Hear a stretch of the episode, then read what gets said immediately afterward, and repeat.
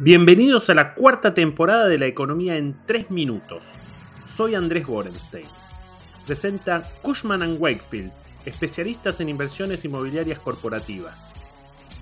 El otro día una persona sin relación con el mundillo económico o político dijo, habría que suspender las PASO.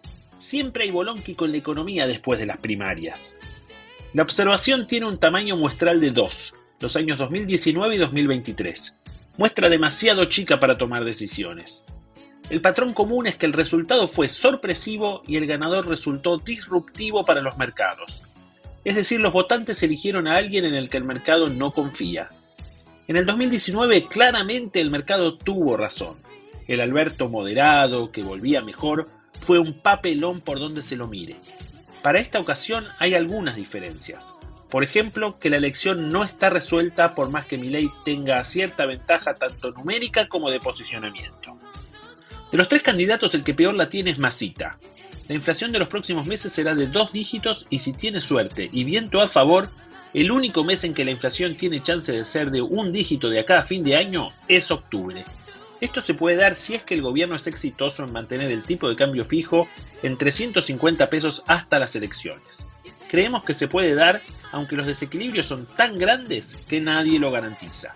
Los incentivos políticos juegan en la dirección de aguantar el tipo de cambio y si hay que parar pagos de importaciones más todavía, pues habrá que hacerlo. En octubre tendremos un tipo de cambio más atrasado que en junio. Así es la devaluación sin plan. La actividad económica no puede evitar sufrir un deterioro en estos días. El ingreso disponible de la sociedad cae con el aumento de los precios. Las concesiones del tipo precios justos son gotas en el océano. El gobierno buscará paliarlo con anuncios que tendrán más títulos en los medios que paliativos para los bolsillos de la gente. Obviamente que domar al dólar blue puede ayudar y en ese sentido la suba de tasas quizás aporte algo, pero en esta Argentina incierta hay momentos en los que nada alcanza para domar al billete. Milei analizó muy bien el sentido de hastío y lo resumió en la figura de la casta, quizás la pegada más grande en marketing político en décadas. Lógicamente, cuando se hace doble clic la situación es más ambigua. La mitad de su gente es o fue parte de la casta. Sus propuestas son grandes títulos con implementación imposible como la dolarización y el cierre masivo de ministerios. Ahora Milei se está entibiando y reconoce que quizás no puede implementar la dolarización ahora, ni echar a los empleados públicos, ni sacar el cepo. Está buscando llevar alguna tranquilidad al mercado mientras ve cómo arma un equipo para gobernar que hoy no tiene. Tampoco tiene apoyo legislativo o político más allá de su figura. La comparación con Bolsonaro o Trump no parece muy lógica en este aspecto. Para la mayoría de los economistas, la dolarización que propone ley parecería ser solamente viable con plan Bonex, hiperinflación y un tipo de cambio altísimo.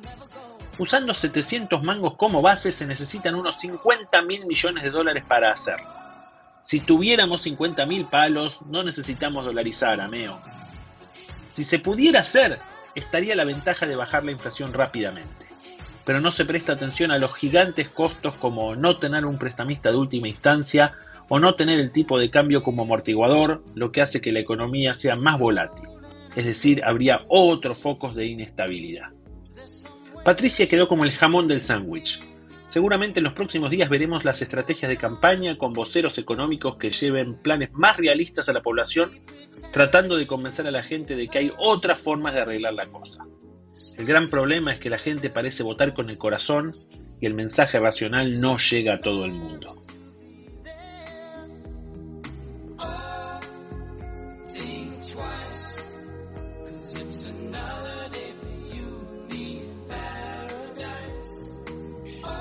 Para esta semana estaremos esperando el OK del FMI para que la Argentina reciba más de 7.500 millones de dólares.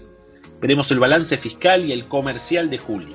Salen los precios mayoristas del mes pasado y el dato del PBI de junio, que mostrará caída interanual y casi seguro contra el mes de mayo.